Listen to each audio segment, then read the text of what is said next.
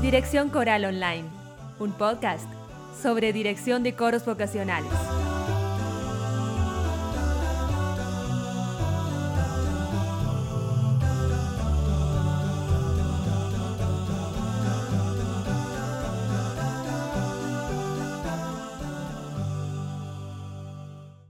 Los dedos, las manos, los brazos. He conocido excelentes directores de coro que a su vez eran pésimos intérpretes, o que en el mejor de los casos no lograban transmitir ninguna emoción artística. He visto mediocres directores, sin mayor técnica académica, pero enfervorizados por su imaginación, hacer cosas realmente buenas, respetando autores y estilos. No me guía ningún afán nihilista al establecer esta paradoja, pero todo está inmerso en la duda, porque, ¿qué contenido ofrecían ambos casos de directores? Los métodos sajones muy meritoriamente nos enseñan cómo describir rotundos movimientos de brazos para clarificar nuestra idea frente a los dirigidos. Su solo aprendizaje incomunica a veces al director con sus dirigidos. ¿Por qué?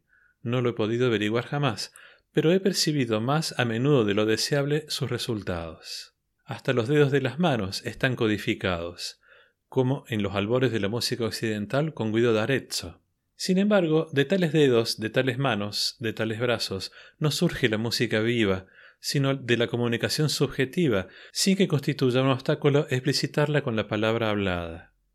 El intérprete debe compartir con sus dirigidos lo más que sea posible para ofrecer un resultado coherente y unánime. Más aún, me atrevo a aconsejar que cuando una partitura tiene un desarrollo conflictivo en su movimiento, sea por alteraciones del ritmo, acentos o compás, el director de coro no debe hacer gala de un dominio absoluto de sus manos y brazos, sino algo mucho mejor, simplificar las marcas hasta lograr que ellas no interfieran con la respiración, ataques, nunca violentos, ni obliguen a un curso tensionado visualmente que los distraiga de su objetivo final, la lógica expresión musical, que debe obligadamente hacerse advertible sin convertir la figura directriz en un molinete.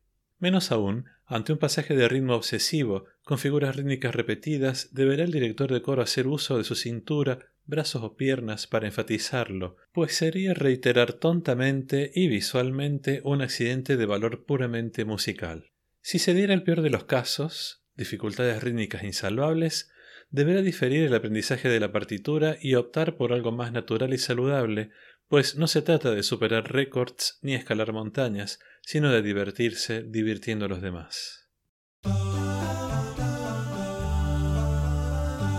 Estás escuchando fragmentos del libro Cuentos Corales del maestro César Ferreira.